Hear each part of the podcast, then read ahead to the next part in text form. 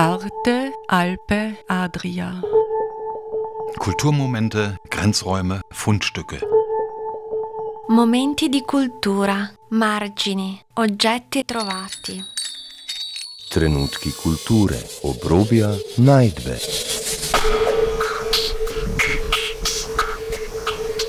Ein Kulturmagazin von Dagmar Trauner. So, da drüben sehe ich schon den Horst Dragusch auf mich zukommen. Grüß dich, Horst. Hallo. Wir gehen heute die Runde Stolpersteine. Genau. Du willst noch ein bisschen was erzählen? Es ist, sozusagen, es ist wie unsichtbar. Lange Zeit hat niemand daran gedacht. Es wurde auch bewusst verdrängt natürlich. Aktives Verdrängen ist nicht nur in Kärnten eine Spezialität der, der Täterländer, der Täterregionen, wie es in Klagenfurt ja auch betrifft uns ja alle auch, auch unsere Vorfahren, unsere Familien und wenn wir es nicht auflösen, auch unsere Kinder und Enkel. Jeder kann nur für sich aufgrund dieses größten Menschheitsverbrechens entscheiden, wie er damit umgeht. Da kann niemand irgendwem vorschreiben, einen Schlussstrich zu machen. Das liegt einfach über Generationen in der Verantwortung von jedem Einzelnen. Das hat nichts mit Schuld und Scham zu tun, sondern mit dem eigenen selbstverantwortlichen Handeln. Ja. Liebe Hörerinnen und Hörer, Dagmar Trauner begrüßt Sie herzlich zur heutigen Ausgabe von Arte Alpe Adria Kulturmomente, die diesmal im Zeichen an das Gedenken der Holocaust-Opfer stehen. Der internationale Tag des Gedenkens an die Opfer des Holocaust findet am 27. Jänner statt. Holocaust wird die systematische, ja industriell durchgeführte Vernichtung von circa sechs Millionen Juden genannt. Dieser unvorstellbare Massenmord wurde auf Grundlage der sogenannten Rassegesetze des nationalsozialistischen Regimes begangen. Wie wichtig es ist, die unvorstellbaren Gräuel der Vergangenheit niemals zu vergessen, zeigt leider auch ein Blick auf heutige Ereignisse, die die Ignoranz, das Unwissen, aber auch Wiederbetätigung Antisemitismus und Hass widerspiegeln. Niemals vergessen, niemals historische Tatsachen verharmlosen, verdrehen, verleugnen. Drei Schlüsselerlebnisse in den letzten Tagen haben mich persönlich dazu veranlasst, diese Sendung dem Holocaust-Gedenken zu widmen. Niemals vergessen. Erstens. Irgendwo in Klagenfurt, in Kärnten, in Österreich und vielen Orten Europas.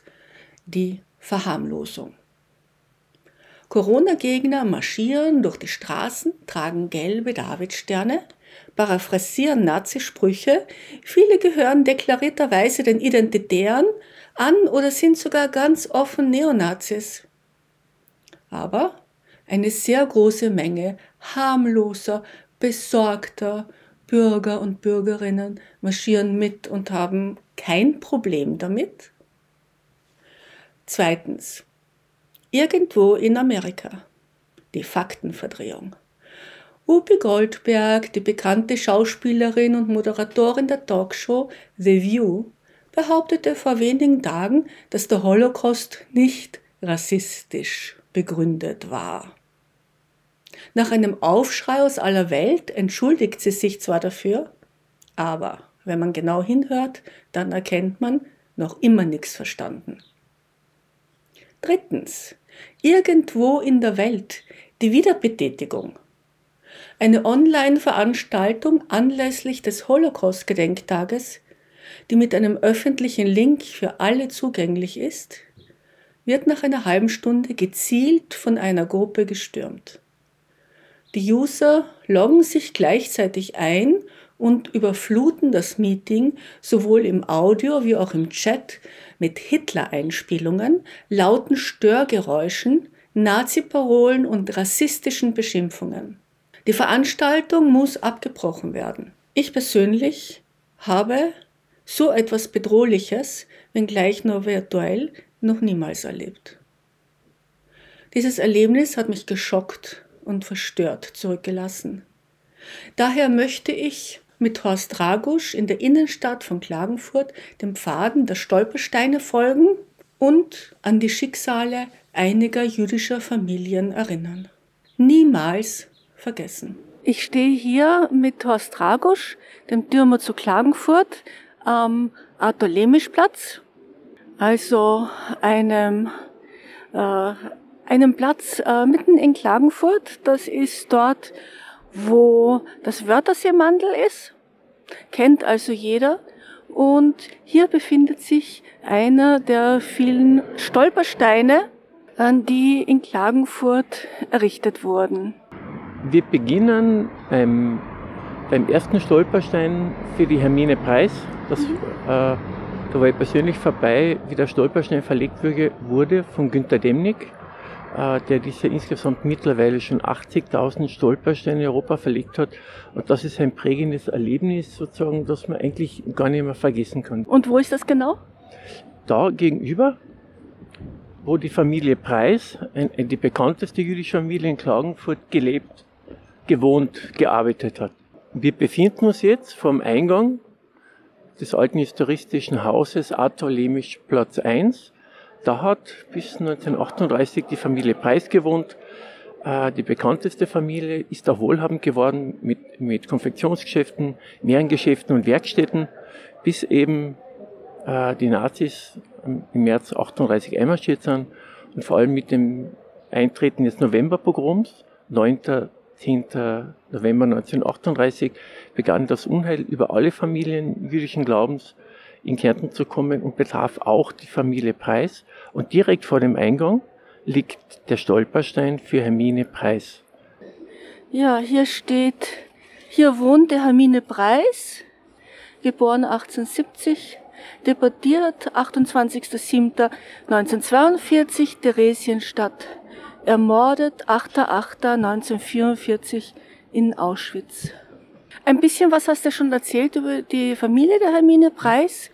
Äh, gibt es äh, sonst noch äh, etwas darüber zu erfahren? Hatte sie Kinder, Nachkommen und Hermine, was ist dann mit dem Haus passiert? Genau. Hermine Preis und Adolf Preis hatten fünf Kinder. Adolf Preis war der Präsident der Cheva Chadisha, also der, also der, der jüdischen Gemeinde in Klagenfurt. Sein Grab befindet sich auch noch ungeschändet am israelitischen Friedhof in Klagenfurt. Der ist direkt neben dem Friedhof von St. Ruprecht, an der St. Ruprechter Straße. Und vor allem die Geschichte ist einfach so, dass man sozusagen, die einen gar nicht mehr loslässt, wenn man davon erfahren hat. Hermine Preis hat mit ihrer Familie hier gelebt. Die hatten fünf Kinder und waren eine sehr angesehene, gut vernetzte Familie. Und Adolf Preis, der Vater, eben hat in, in, im Ersten Weltkrieg gekämpft. Seine drei Söhne haben im Ersten, im Ersten Weltkrieg und dann auch im Abwehrkampf gekämpft, wurden verletzt. Und diese Familie konnte sich, wie auch andere jüdische Familien, sie konnten sich überhaupt nicht vorstellen, jemals aus dem sozialen Leben verdrängt oder sozusagen hinausgeworfen oder verfolgt zu werden weil sie waren ja angesehene Mitglieder dieser Gesellschaft und wie viele andere äh, männliche Juden auch haben in Deutschland und in Österreich im, Ersten Weltkrieg damit bewusst für Kaiser und Vaterland eben in Deutschland und in Österreich-Ungarn gekämpft, um eben als vollwertige Mitglieder dieser sich im Umbruch befindenden, sich modernisierenden Gesellschaften anerkannt zu werden. Und dass es dann ganz anders kam, dass damit haben diese Familien nicht einmal im Traum gerechnet. Sie haben ja, sie wurden ja verwundet. Der Sohn der Familie Preist äh, wurde ja sozusagen, war versehrt aus dem Ersten Weltkrieg, hat ihm aber nichts genutzt. Er und seine zwei Kinder, die flüchteten dann nach Wien. 1942 konnten dann aber nicht mehr ausreisen. Das war nach dem Novemberpogrom. Und er und seine Frau und seine zwei Kinder sozusagen wurden in verschiedenen Konzentrationslagern ermordet. Die zwei älteren Brüder, äh, Felix und Emil, konnten, konnten dann nach Italien flüchten. Die waren auch interniert in Dachau, sozusagen wie ihr älterer Bruder, waren dort in einem italienischen Konzentrationslager sozusagen interniert, wobei die aber Glück hatten, weil jüdische Internierte in einem italienischen KZ äh, waren besser gestellt als die slawischen Internierten. Das waren die Protetivi, das waren sozusagen Internierte, First-Class-Internierte. Die zwei Brüder haben überlebt, kamen nach Klagenfurt zurück und bekamen einen Teil des Eigentums auch wieder zurück und hatten noch ein Konfektionsgeschäft bis in die 1960er Jahre. Das war so wie früher, Ecke Alter Platz, Wiener Gasse, heute ist es Modengraf. Und dann, warum wir hier auch stehen bleiben, Hermine Preis, eben die Mutter dieser drei Brüder, äh, der, der Vater Adolf Preis war gestorben. Dann Novemberpogrom.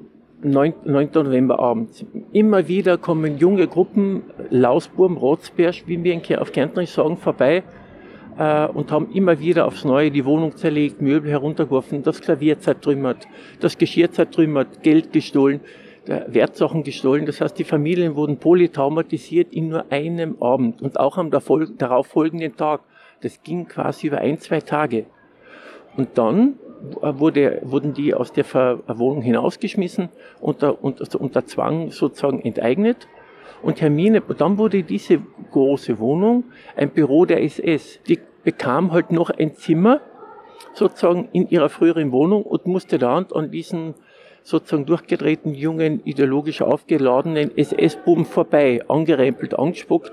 Also jeder Tag, an dem sie hier überlebt hat, den Spießrutenlauf und dann 1942 äh, sozusagen auch deportiert in ein Konzentrationslager und ermordet. Aber die eigentliche Geschichte ist am, am, Haus daneben in den oberen Stockwerken. Eine Tochter von Hermine Preis war verheiratet mit Alois Schiffer, ein bekannter Architekt in Klagenfurt. Dem wurde natürlich sofort, schon nach dem Einmarsch der Nazis im März 38, gesagt, naja, lass dich doch von der Judensau, von der, von der, von der Sarah scheiden. Das war die allgemeine Bezeichnung für jüdische Frauen. Aber er hat das nicht gemacht. Im Gegensatz zu vielen anderen wurde angefeindet, war aber so gut vernetzt, dass man ihn direkt nicht ankonnte, hat aber doch zweimal seine, seine Gewerbeberechtigung als Architekt verloren. Das heißt, die Familie ist auch völlig verarmt, hat sich aber jeden Tag immer wieder aufs Neue zu seiner Frau bekannt. Das nennt man eine liebevolle Beziehung zu seiner Frau, würde ich sagen. Dann Anfang Dezember 44 war er gesundheitlich so aufgebraucht, dass er letztlich an einem Herzleiden verstorben ist. Und die Tochter von Hermine Preis zusammen mit ihrer äh, kleinen Tochter, also der Enkelin von Hermine Preis, die musste, die hat überlebt. Also die Juden, die hier blieben, haben nur als Teil einer Mischehe überlebt, alle anderen nicht, wenn sie gefasst wurden. Und sie, vom Anfang Dezember 44 bis zum 8. Mai 45 kamen diese SS-Rotzberg sozusagen praktisch täglich in ihrer Wohnung vorbei äh, so aus den Erzählungen, haben mit dem Blanko-Deportationsschein unterschiebel vom, von Goebbels sozusagen gewartet und gesagt, wir könnten nicht jederzeit deportieren lassen, aber wir machen das nicht. Ja, also man kann sich vorstellen, in welcher Angst eine Mutter um sich und ihr Kind hat, sozusagen jeden Tag, ein halbes Jahr lang, völlig verarmt sozusagen und, und ausgegrenzt. Die wurden auf der Straße angerempelt, niemand war mehr Freund mit ihnen. Das war völlige Isolation. In afrikanischen Stämmen äh, gibt, es, gibt es eine Bestrafung. Äh, niemand sieht dich mehr, sozusagen du wirst völlig ausgeschlossen aus der Gemeinschaft, wenn jemand sozusagen etwas angestellt hat, was das Leben der Gemeinschaft gefährdet. In diesen Gemeinschaften stirbt derjenige meistens einfach aus Schmerz, aus Isolation, dass ihn keiner mehr sieht.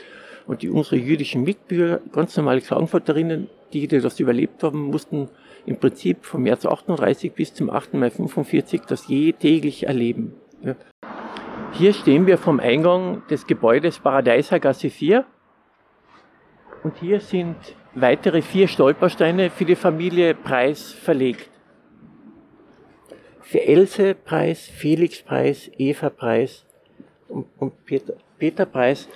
Felix Preis, eben der älteste der drei Brüder der Familie Preis, äh, flüchtete nach Wien, wurde dann aber 1942 eben gefasst und zusammen äh, mit seinen zwei Kindern und der Frau halt sozusagen ermordet. Wo, wobei, was heißt das? Äh, welches Schicksal steht dahinter? Nach dem Novemberpogrom 1938 war allen Juden klar, hier gibt es kein Bleiben mehr für sie. Sie müssen unbedingt sozusagen flüchten, um zu überleben. Dann aber kam der, erste, äh, der, der, erste, der Zweite Weltkrieg, Nazi-Deutschland überfällt Polen Anfang September 39. Die Grenzen wurden geschlossen, man konnte nicht mehr flüchten, beziehungsweise äh, die Nazi-Behörden ließen die Juden ja nicht ausreisen. Die Juden wurden so beraubt, hatten ja kein Geld mehr und die vorher vermögende, wohlhabende Familie Preis verarmte zusehends, auch das ganze Umfeld. Und sie, sie äh, erlebten mehrere Wohnungswechsel, mussten immer von einer Wohnung zur anderen in Wien quasi sich retten, flüchten, verstecken. Am Ende in Massenquartieren, wo, wo sie unter ärmlichsten Bedingungen hausen mussten, ärgsten und schlechtesten hygienischen Bedingungen. Meistens dann flüchten, flüchteten sie in den zweiten Bezirk. Der zweite Bezirk in Wien, da haben ca. 60.000 Juden gelebt. Und man muss aber dann natürlich wissen, von den 36 Zahnärzten im zweiten Bezirk in Wien waren 35 Juden, die hatten dann natürlich äh, äh, das Bo Verbot zu praktizieren, das heißt 60.000 Menschen haben keinen Zahnarzt gehabt. Also das können wir uns heute gar nicht vorstellen, welchen Druck das auf die seelische Gesundheit, die körperliche Gesundheit äh, und, und dann der Stress in den Familien war, das hat natürlich Familien zerstört. Die Familien wurden ja zerrissen, die, so wie hier bei der Familie Preis, die wurden ja alle in unterschiedlichen Konzentrationslagern letztlich ermordet. Und, die und dieses Zerreißen der Familien dauert zum Teil ja bis heute an.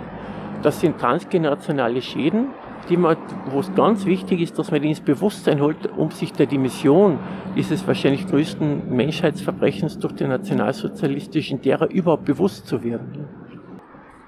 Also jetzt kommen wir zum Kardinalplatz, wo die Familie Linker ein Geschäft gehabt hat. Gell?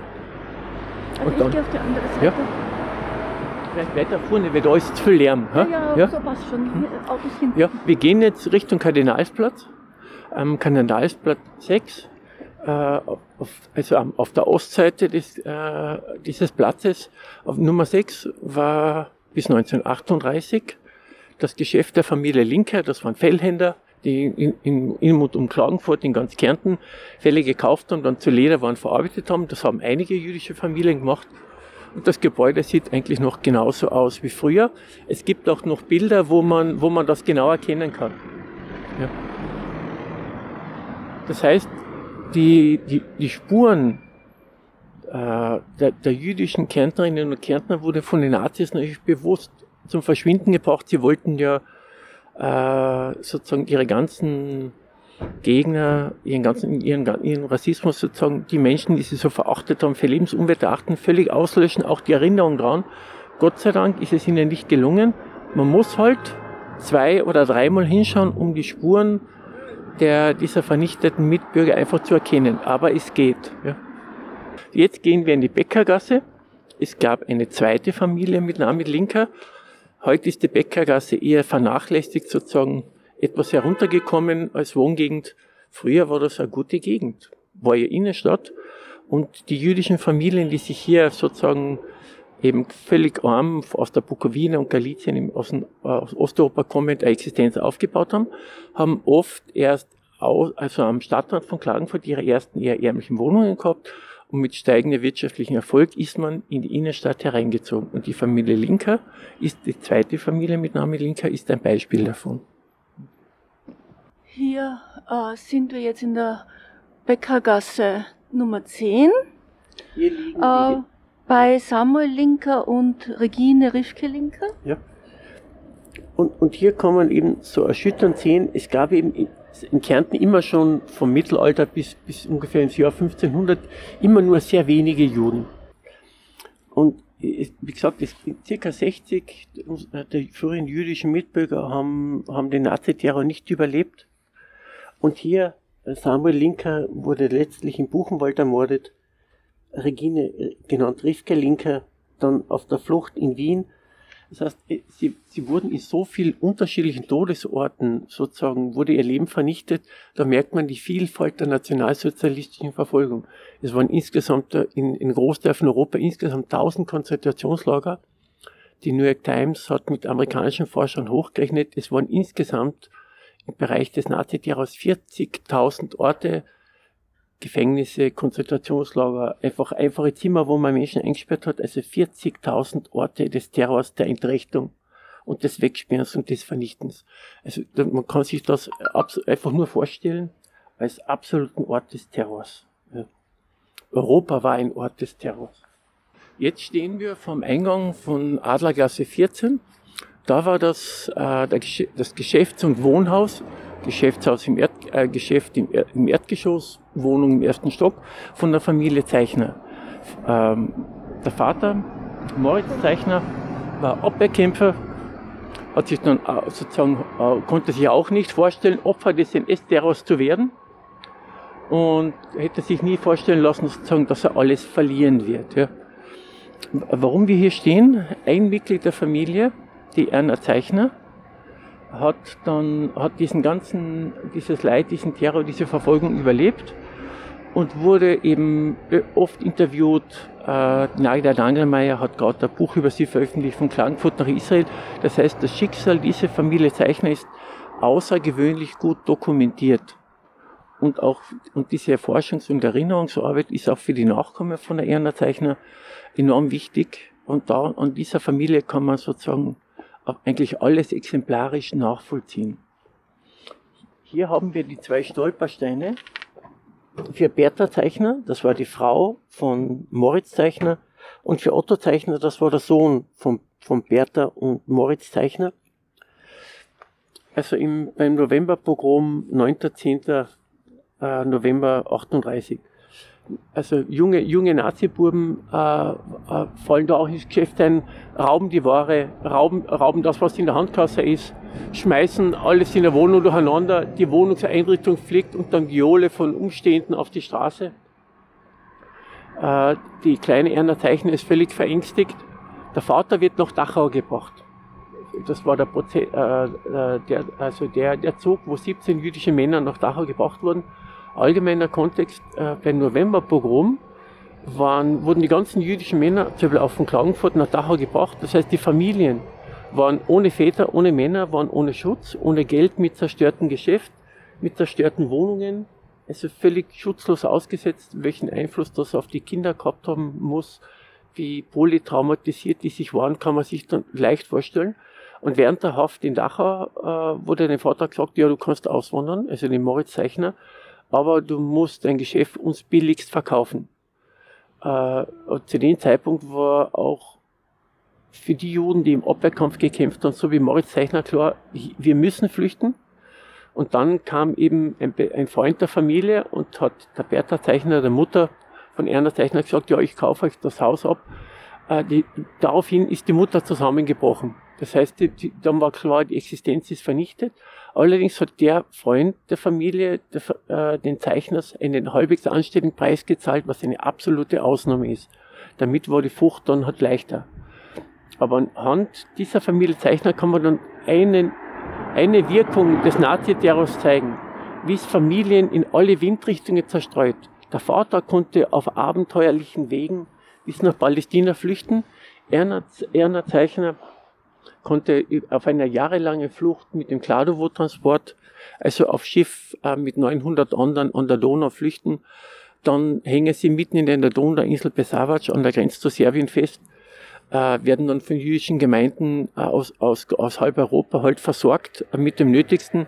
Dann der Einmarsch der, äh, der Nazitruppen, italienischer Truppen, bulgarischer, rumänischer Truppen, Jugoslawien wird in zwei Wochen niedergeworfen besetzt das heißt, von den 900 haben es letztlich nur 150 überlebt von dem Schiff.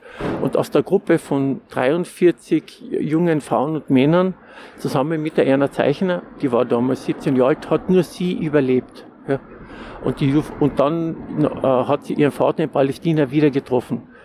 Die Mutter sozusagen wurde deportiert, äh, äh, auch im, im KZ ermordet.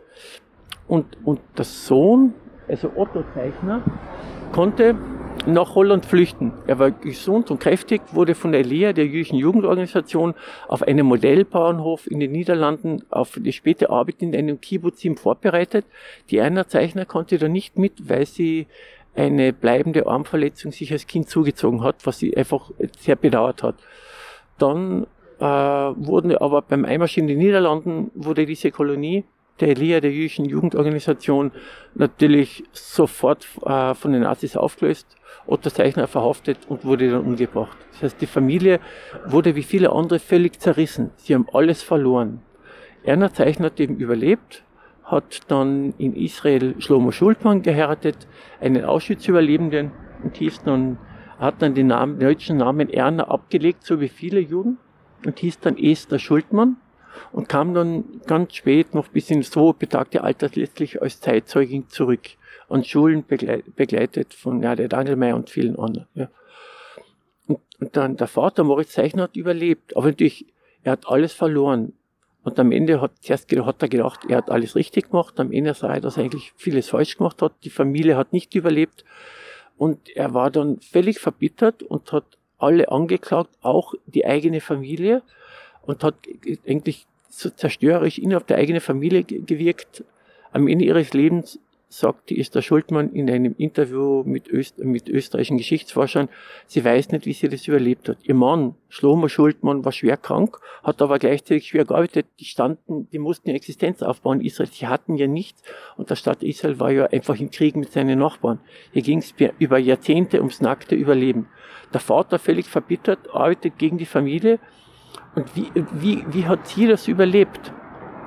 im Interview eben äh, vor zehn Jahren circa aufgenommen, sagt sie, äh, ja, ich weiß nicht, darf ihre Tochter äh, sozusagen ziemlich zu hören, ja, Mama, du warst immer so positiv. Und dann kommt etwas heraus, was man Resilienz nennt. Äh, sie hat einfach alles weggeschoben und wenn sie auf Englisch Unterricht gegeben hat, hat sie, war sie ganz in der Situation, sie hat einfach konkret in der Gegenwart im Moment gehandelt. Und Aaron und den Antonowski, ein jüdisch-amerikanischer äh, Forscher, hat, hat ein eigenes Gesundheitskonzept Saluta Genese aus der Resilien erstaunlichen Resilienz überlebender jüdischer Frauen entwickelt. Aus einer Vergleichsgruppe von Frauen waren jüdische KZ-Überlebende resilienter als andere vergleichbare Frauen in Amerika, in den Vereinigten Staaten, die lang nicht so viel Traumata erlebt haben. Und, und dann, und dann äh, äh, die Anna Zeichner, eben dann verheiratete Esther Schultmann, wurde dann in Israel äh, besucht Erich Lindner, der damalige Magistratsvizedirektor, sozusagen hat das mit organisiert, sehr verdienstvolle äh, Tätigkeit. Und dann waren die jüdischen Überlebenden durch überrascht. Und dann werden sie geehrt, sie werden eingeladen, sind Ehrengäste in Klagenfurt. Und, und es kommen Forscher zu ihnen. Es wird über ihr Schicksal geforscht, geschrieben, es werden Interviews gemacht.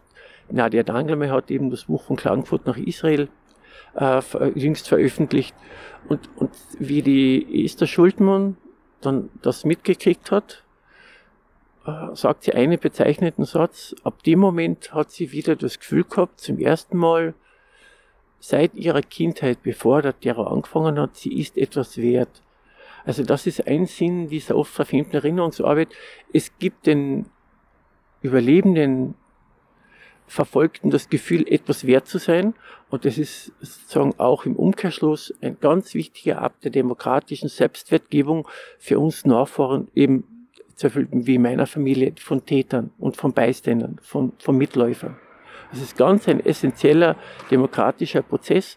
Und diese Erinnerungsarbeit ist im Kern eigentlich so, wie wenn man etwas gegen die Klimakatastrophe macht. Man schaut, wo man hintritt. Da könnte etwas wachsen der Referenz ist das Leben und dass etwas wachsen kann. Also im Kern ist Erinnerungsarbeit und ökologische Arbeit im Kern für mich absolut dasselbe. Man muss nur an die Essenz der Dinge gehen.